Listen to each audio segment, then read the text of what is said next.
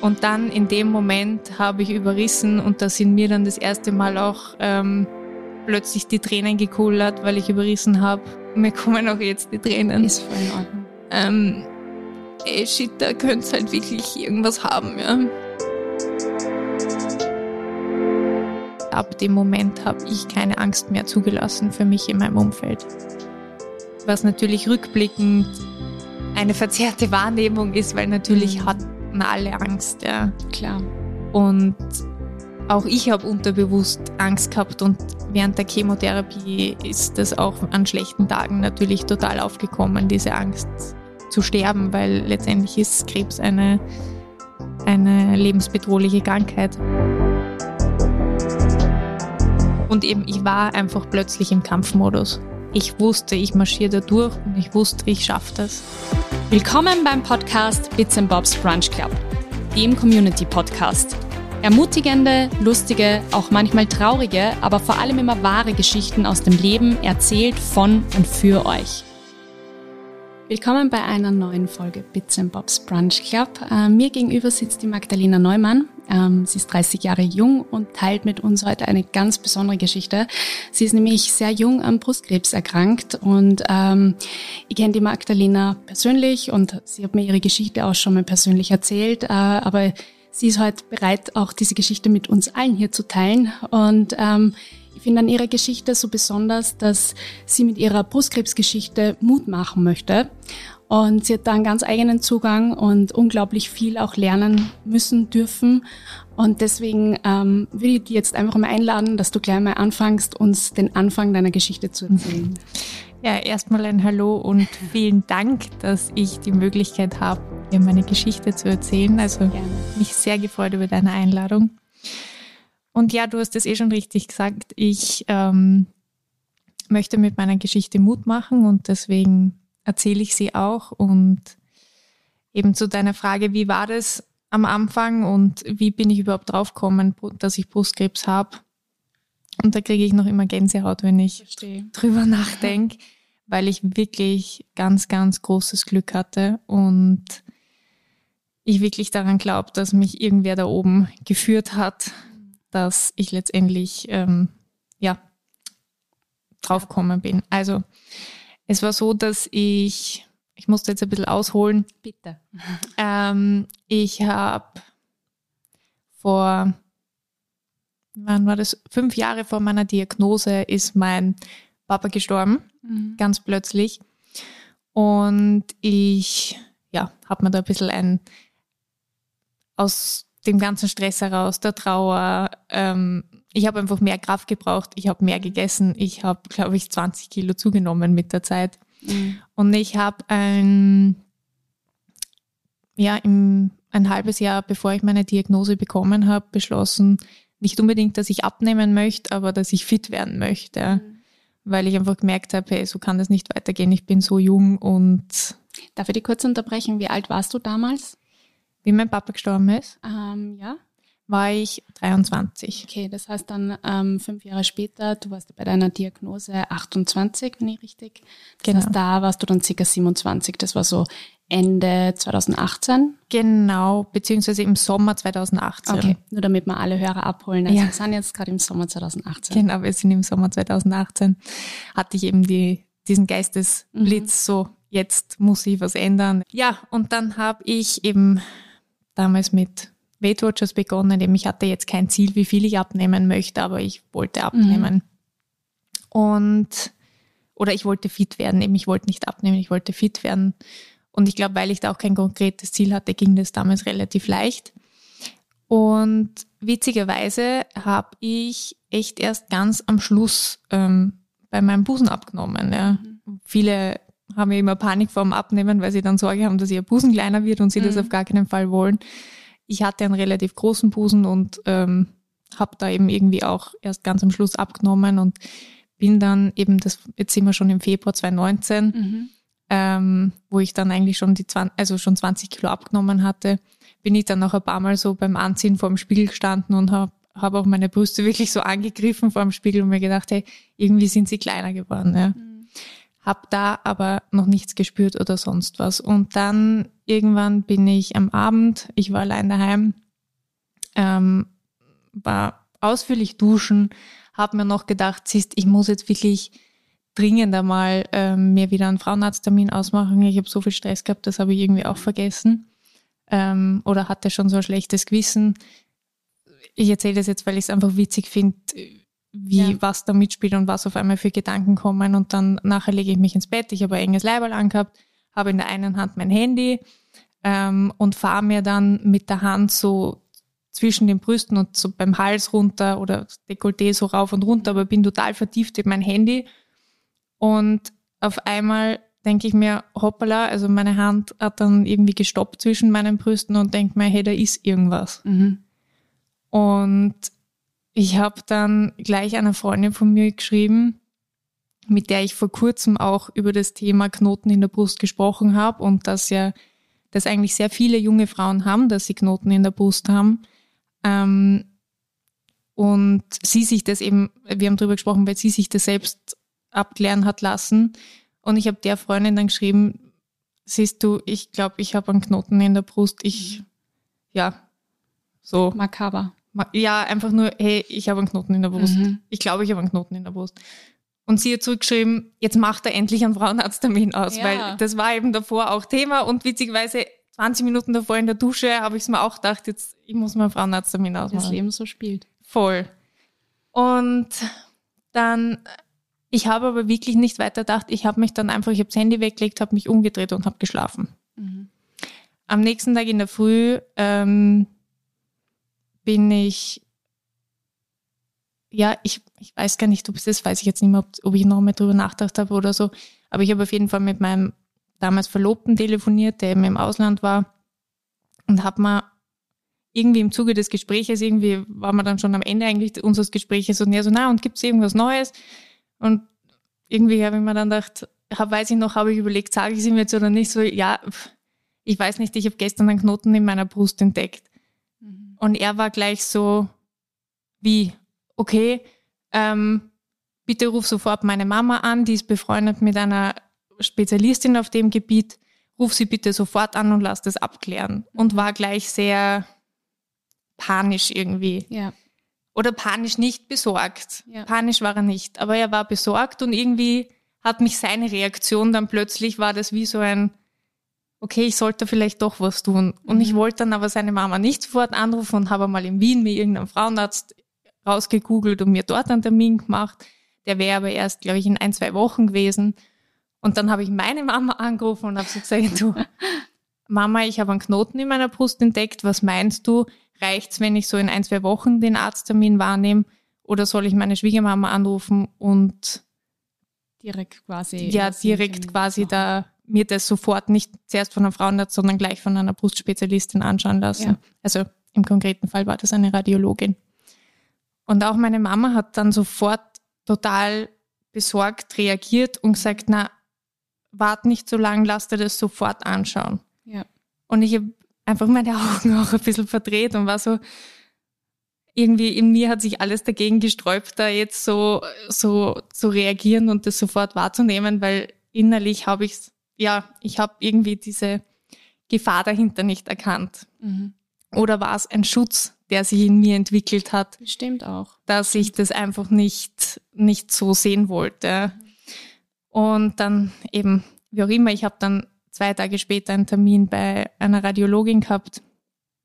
Und ich war schon so genervt, weil eben meine Mutter war dann sehr besorgt und auch meine Schwiegermutter war ähm, netterweise total besorgt und hat auch gesagt, du gehst auf gar keinen Fall allein zu diesem Termin mit. Mhm. Also ich gehe gern mit oder deine Mama soll mitgehen oder irgendwer soll mitgehen.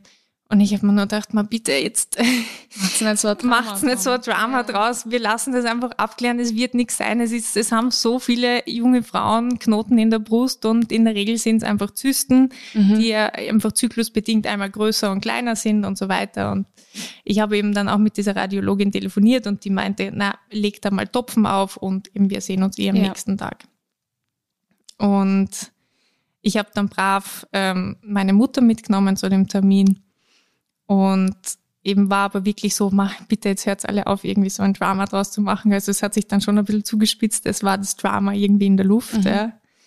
Und für mich war es wirklich eine Überwindung, da auch meine Mama mitzunehmen, weil ich bin mit 16 eigentlich ausgezogen daheim und war ein sehr selbstständiger Mensch. Ja. Ich habe zwar eben natürlich immer einen engen Kontakt mit meiner Familie, mit meiner Mama, grundsätzlich ein enges Verhältnis. Aber ja, das war für mich eine, eine, eine neue Erfahrung, da jetzt meine Mama mitzunehmen. Ich glaube auch ähm, dann mit dem Alter von 27, du bist eigentlich schon so selbstständig. Ja, 28. Hast, oder 28 zu dem Zeitpunkt schon. Die Lena hat im Februar Geburtstag und wurde genau. dann schon 28 und ähm, ich glaube, das ist einfach eine super Überwindung. Also, Voll. Also es war, ja. Aber wie wir dann dort im Wartezimmer gesessen sind, ähm, war es, habe ich begriffen, okay, vielleicht doch nicht so schlecht, dass mhm. sie mit ist, weil da ist eine Frau rausgekommen, total, ähm, also mit Freudentränen und total aufgeregt, weil sie die Entwarnung bekommen hatte, dass sie mhm. keinen Brustkrebs hat. Und dann in dem Moment habe ich überrissen und da sind mir dann das erste Mal auch ähm, plötzlich die Tränen gekullert, weil ich überrissen habe. Mir kommen auch jetzt die Tränen. Ist voll in Ordnung. Ähm, ey, shit, da könnte halt wirklich irgendwas haben, ja. Und ja, und in dem Moment war ich dann doch sehr froh, dass meine Mama mhm. mit war. Und eben, weil die Dame dann auch so zu meiner Mama gesagt hat, naja, werden sehen, bei Ihnen wird auch alles gut und meine Mama so, na, wir sind nicht wegen mir da, wir sind wegen meiner Tochter da. Und dann hat hat's die Frau auch so gerissen, so, ja. Total. Und hat, hat sich dann so zu mir gedreht und war so, okay, ähm, na, es wird alles, wird bei Ihnen sicher auch alles gut sein. Ich finde, es ist also besonders, dass du da so offen mit deiner Geschichte umgehst, weil es eben, ähm, das ist eben dieses Vorurteil, das wir oft haben, dass Brustkrebs, ähm, das ist erst ab dem Wechsel und da soll man ja erst dann noch zur Mammographie gehen und solche Dinge. Und tatsächlich kann es auch junge Menschen treffen. Absolut. Du bist ähm, das beste Beispiel dafür. Und deswegen ähm, finde ich es einfach super, dass du da so offen drüber redest. Danke, ja. Na, es ist, es ist mir wirklich ein Anliegen, da offen drüber zu reden, weil eben, es ist natürlich, ich möchte jetzt auch keine Angst machen mit ja. meiner Geschichte. Das ist mir ganz wichtig, ja, weil nicht jeder Knoten ist gleich Brustkrebs. Total. Aber was ich schon möchte, dass die Leute eine Awareness dafür bekommen. Ja. Mhm. Und jedenfalls war es dann halt leider wirklich so, eben als wir da bei der Radiologin drinnen waren und sie das Ultraschallgerät angelegt hat, hat sie ziemlich schnell, sie hat das Wort Brustkrebs nicht in den Mund genommen, Gott mhm. sei Dank. Aber allein von der Größe her meinte sie, das gehört auf jeden Fall operiert und abgeklärt noch einmal. Also es gehört auch auf jeden Fall eine Standsbiopsie gemacht. Ja. Klar, also das ist dann quasi der nächste Schritt und hat mir dann sofort eben einen Termin verschafft, dann ein paar Tage später, weil das war eben Freitagmittag. Und ja, und dann war es mal so, Gott sei Dank, wusste ich nicht, dass das, also was heißt, wusste ich nicht, ähm, mir war es einfach noch trotzdem nicht so hundertprozentig bewusst, dass es sich hier um Brustkrebs handeln ja. könnte. So mein Unterbewusstsein vielleicht ja, im Kopf wollte ich das noch nicht zulassen. Ja, ich mhm. wollte einfach Klarheit haben und natürlich hatte ich viele Gedanken, aber ja, ich habe dann einfach einmal auf den Termin bis Dienstag gewartet, ja. Standsbiopsie. Und da war es dann eigentlich so, dass der Arzt ähm, sich das eben auch im Ultraschallgerät zuerst angeschaut hat und dann meinte, er glaubt nicht, dass das was, was äh, Bösartiges ist mhm. und der war irgendwie total ungut. Ähm, super. Ja, voll super. Und so quasi, er versteht jetzt eigentlich nicht, warum wir eine Standsbiopsie machen sollen, aber weil die Kollegin das halt gesagt hat, dann ähm, machen wir das halt. Mhm. Und für mich war es in dem Moment eigentlich ein bisschen Erleichterung, weil es mir Hoffnung gab. Also ich fand das irgendwie angenehm, angenehm. Dass, jemand, dass jemand das Natürlich war die findet. Gesamtsituation ungut, weil ich voll angespannt war, ja. aber irgendwie hat er mir Hoffnung gegeben dadurch, ja. Und letztendlich hat er sich natürlich getäuscht und ich muss dem Arzt das auch sehr hoch anrechnen, weil jedes Mal, wenn ich jetzt bei ihm dort bin und er betreut mich für meine Nachsorge, ähm, entschuldigt er sich und mhm. sagt auch offen, er hätte sich da wirklich vertan. Und es wäre natürlich fatal gewesen, keine Stanze zu machen, also keine Stanzbiopsie zu veranlassen, mhm. weil es hat sich eben dann herausgestellt, es ist natürlich Brustkrebs. Ja, und die erste Ärztin hatte recht. Und von dem her ist das wirklich ein Punkt, wo ich auch alle ermutigen möchte, ja, bei was auch immer ist, sei es jetzt Brustkrebs oder sonst was, wenn jemand ein komisches Gefühl hat, ja, hört auf euer Gefühl und lasst euch jetzt zweite Meinung ähm, geben oder sogar noch eine dritte, ja. Und gerade schon bei dem Thema Knoten in der Brust gibt es leider viele Fälle bei jungen Frauen, mhm. wo die Ärzte sagen, na, sie sind zu jung, das kann ja noch nicht sein. Das beobachten wir mal, schauen wir mal. Dann vergeht ein Jahr oder immer ein halbes Jahr, ein Jahr und der Knoten wird immer größer und größer und größer und das ist eben eine fatale Sache bei Krebs. Das spielt, das spielt die Zeit leider gegen genau. uns und deswegen immer besser abklären lassen, zweite genau. Meinung einholen, so wie die Lena gerade richtig gesagt hat.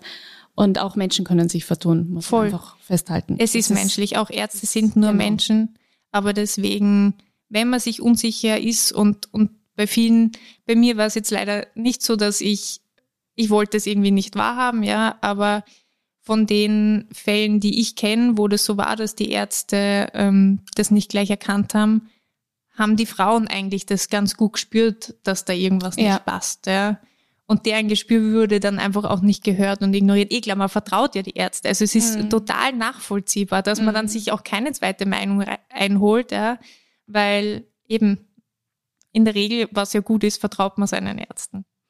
Aber ja, eine schwierige Sache und deswegen wichtig, da einfach es vielleicht nochmal abzuklären.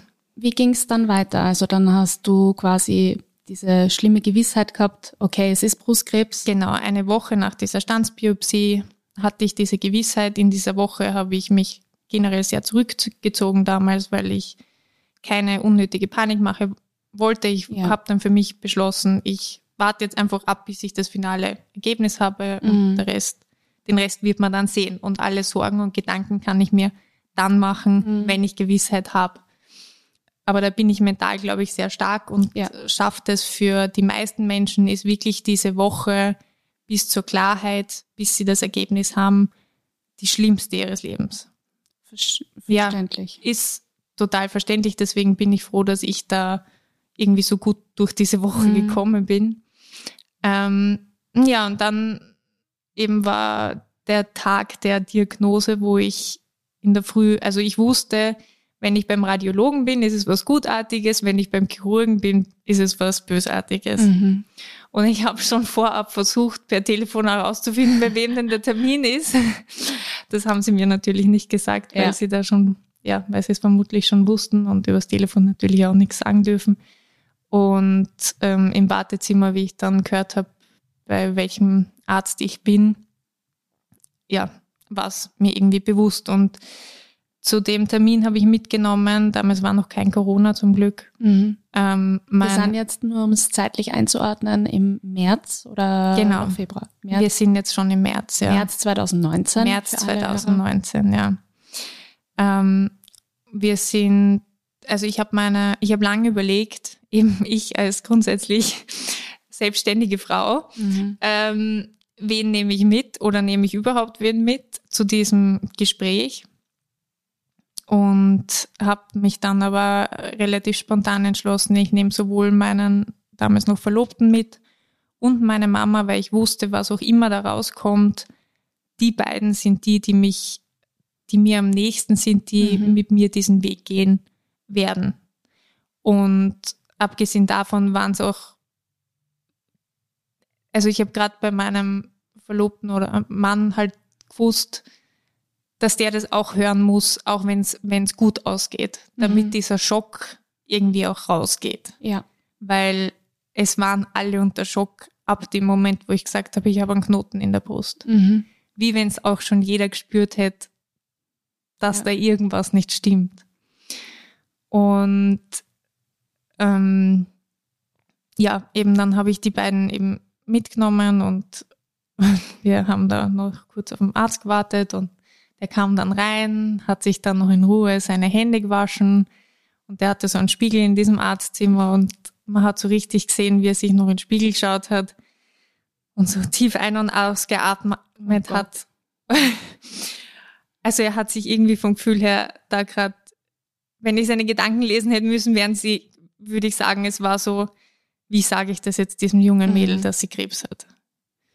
Und der Arzt hat es so gut gemacht, so gut man das halt in so einer Situation machen Total. kann, weil er hat mir wirklich gleich einen Fahrplan gegeben. Ja. Also er hat, er hat mir eben erklärt, dass ich einen triple-negativen Brustkrebs habe.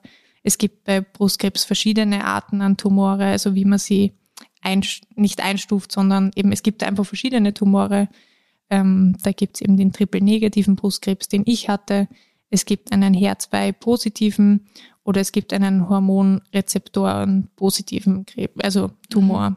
Und triple-negativ heißt eben, dass, dass er weder HER2-positiv ist noch irgendeinen Hormonrezeptor hat. Mhm. Und das ist wichtig dann für die Art der Behandlung, die man bekommt. Oder zum Beispiel, wenn man einen hormonpositiven, ähm, hormonrezeptorenpositiven Brustkrebs hat, dann muss man danach auch für circa fünf Jahre noch eine Antihormontherapie machen. Okay. Also die Therapie dauert dann einfach länger. Ist dann die Antihormontherapie ist keine Chemotherapie mehr, aber man ist dann im künstlichen Wechsel und eben muss einfach sehr aufpassen, Mhm. alles, was mit Hormone halt zu tun hat. Und ist auch sehr anstrengend für die Frauen, die das haben. Ähm, eben da habe ich eigentlich, ja, hatte ich nicht. Ich habe Triple ähm, negativ. Triple negativ, genau, hatte aber einen, also er war sehr aggressiv, sehr Mhm. schnell wachsend und deswegen war es einfach wirklich so gut, dass ich den entdeckt habe zu dem Zeitpunkt, wo ich ihn entdeckt habe. Und jetzt nochmal zurück zu meiner Abnehmgeschichte. Ich hätte ihn vermutlich nicht gespürt, wenn ich nicht so viel abgenommen hätte. Mhm. Und deswegen denke ich mir, irgendwas da oben hat mich geführt, Ja. dass ich im Sommer 2018 beschlossen habe, ich muss jetzt fit werden, Mhm. ähm, weil ich war auch körperlich in meinem ganzen Leben noch nie so fit, weil ich auch viel Sport gemacht habe und so weiter, wie zu dem Zeitpunkt, wo ich dann letztendlich mit der Chemo begonnen habe. Wollte ich gerade einhaken, was dich dann natürlich auch auf diese sehr herausfordernde Zeit ähm, vorbereitet hat, more or less. Also Genau. du warst einfach dann körperlich auch ganz in einem anderen, ähm, ja, in einer anderen Verfassung und konntest das wahrscheinlich auch körperlich anders wegstecken, als ähm, wenn es anders gewesen wäre, also wenn es nicht so fit gewesen wärst. Voll, absolut. Also da waren viele Punkte im Zuge der Therapie dann, wo ich einfach echt dankbar war. Ja. Aber Super. dazu komme ich dann noch. Genau.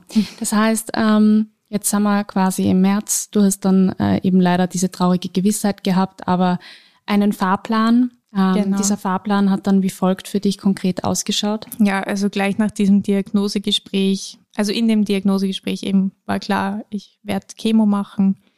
Ähm, also für mich war es klar. Es wurde mir empfohlen und für Mhm. mich war das irgendwie, ich habe dem Arzt so vertraut und Ja. für mich hat sich das total stimmig angefühlt. Ich werde Chemo machen, das heißt, ich werde meine Haare verlieren. Das Mhm. heißt, ich muss mich drum kümmern oder ich wollte, ja, muss mich drum kümmern, Perücke etc. Ja. Ähm, dann dadurch, dass es so jung, also dass ich so jung diese Diagnose bekommen habe, stand auch im Raum, ob es vielleicht genetische Hintergründe gibt. Mhm. Also es wurde dann natürlich abgefragt, gab es in meiner Familie, in meiner Großfamilie Krebsfälle. Und das war tatsächlich auch so väterlicherseits. Okay. Gab es Fälle von Eierstockkrebs und auch Prostatakrebs. Und was mir nicht klar war, dass all diese Krebsarten ähm, in dieses BRCA1 oder in dieses BRCA-Gen fallen. Mhm. Und viele kennen das vielleicht unter Angelina Jolie gehen oder die Geschichte von Angelina Jolie.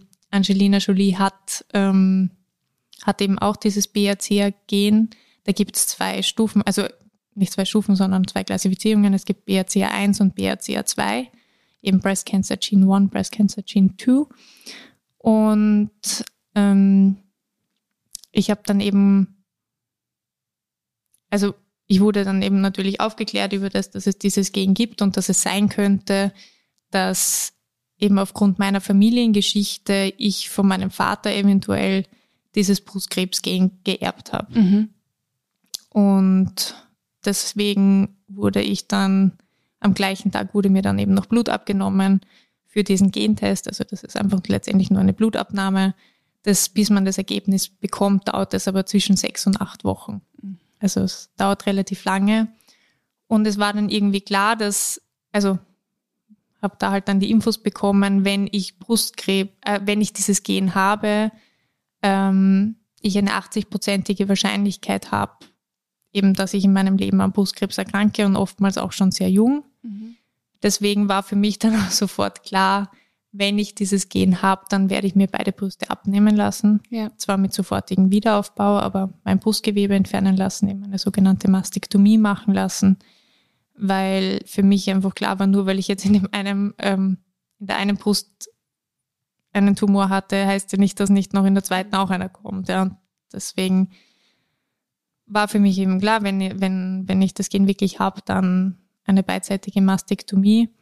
Und ein Riesenschock war dann damals, als ich auch erfahren habe, dass ich das Gen tatsächlich habe, dass ich natürlich auch ein Risiko habe an 50 Prozent, also das Risiko ist 50 Prozent, dass ich auch Eierkrebs kriegen kann im mhm. Laufe meines Lebens.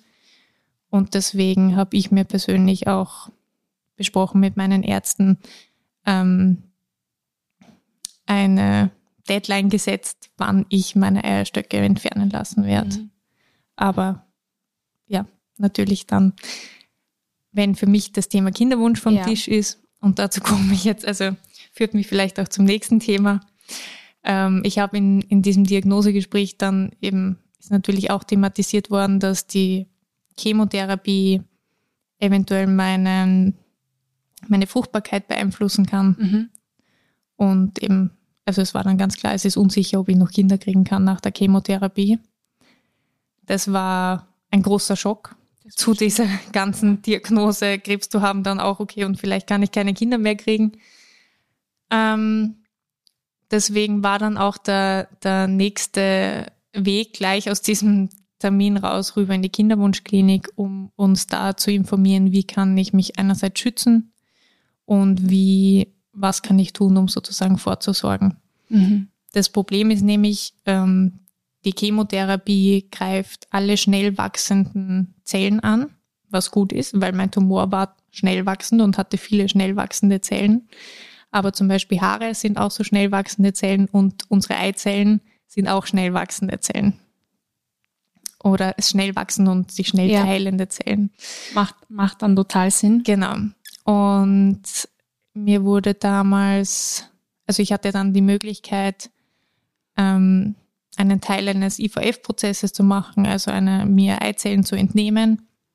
Und ja, das war dann quasi von 0 auf 100 saßen mein Mann und ich dann in dieser Kinderwunschklinik und mussten uns eben das mal überlegen, wollen wir das überhaupt, machen wir das? Oder wir haben zu dem Zeitpunkt über das Thema, also ja, es war klar, wir wollen irgendwann mal Kinder, aber jetzt so konkret haben wir uns das noch nicht überlegt. Ja. Ich glaube, es, es war dann einfach auch wahrscheinlich die Schwierigkeit, dass so viele Themen auf einmal im Raum standen. Dein Krebs, ähm, wie geht's weiter, wie wirst du wieder gesund, ähm, Mastektomie, äh, sechs bis acht Wochen auf einen Gentest warten, mhm. Kinderwunsch. Es waren einfach so viele Themen und dann vielleicht auch das, was du ganz am Anfang gesagt hast, das mit den Haaren, darüber haben wir uns auch schon oft unterhalten, dass das natürlich einfach so der erste, ja, auch das erste ist, was alle anderen Menschen dann sehen, mhm. was natürlich auch nicht unbedingt einfacher macht. Ähm, deswegen vielleicht einmal in chronologischer Reihenfolge. Ähm, ihr wurdet dann da aufgeklärt, ihr habt eine ähm, Timeline gehabt, du hast eine Timeline gehabt, du bist den Weg Gott sei Dank gemeinsam mit deinen engsten Menschen gegangen. Ähm, ja, wie, wie, wie, war dann, wie waren dann die weiteren Schritte diesbezüglich? Also ähm, du hast sozusagen gewusst, das sind alles die Dinge, die die jetzt in den nächsten paar Monaten erwarten. Wie geht man um mit, mit so einer Fülle an Informationen und, und was geht einem da durch den Kopf? Was waren die ersten Dinge, die ja für dich dann vielleicht total schwierig waren? Ähm, Beispiel, ähm, was wir da jetzt vorher mit den Haaren auch ähm, besprochen haben dass du gesagt hast, du musstest dir plötzlich Gedanken machen, okay, du, du willst nicht erst warten, bis der Haarausfall sozusagen mhm. einsetzt, mhm. sondern willst sozusagen proaktiv ähm, agieren und nicht dann erst reagieren müssen. Voll.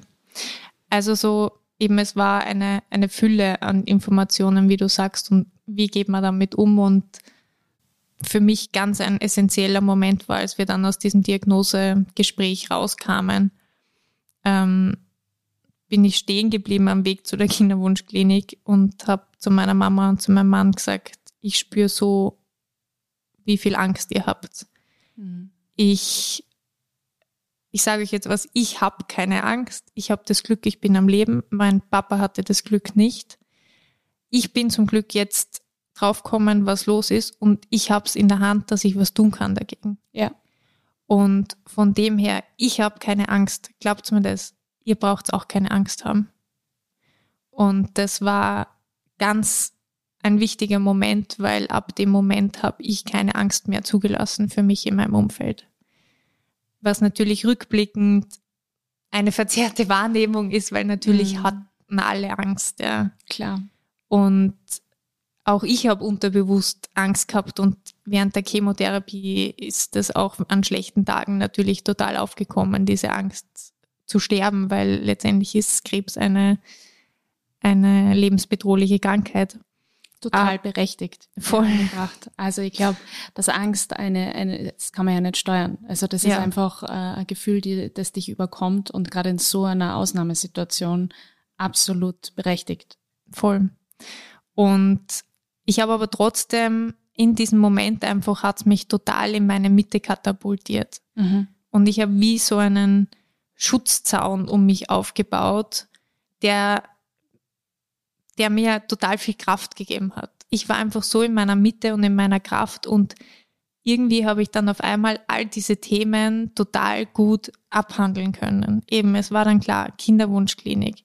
Danach, ich, weiß nicht, ob an dem Tag, aber ich hatte dann so viele Termine in dieser mhm. Kinderwunschklinik, weil man natürlich da irgendwie, es war natürlich auch alles zeitlich ein Stress und habe dann eben relativ schnell auch mit den ganzen Spritzen begonnen, um irgendwie da diese Follikel heranzuzüchten mhm. und entnehmen zu lassen. Auch wieder dieser zeitliche Faktor, der genau. dann leider gegen einen spielt. Ja, voll.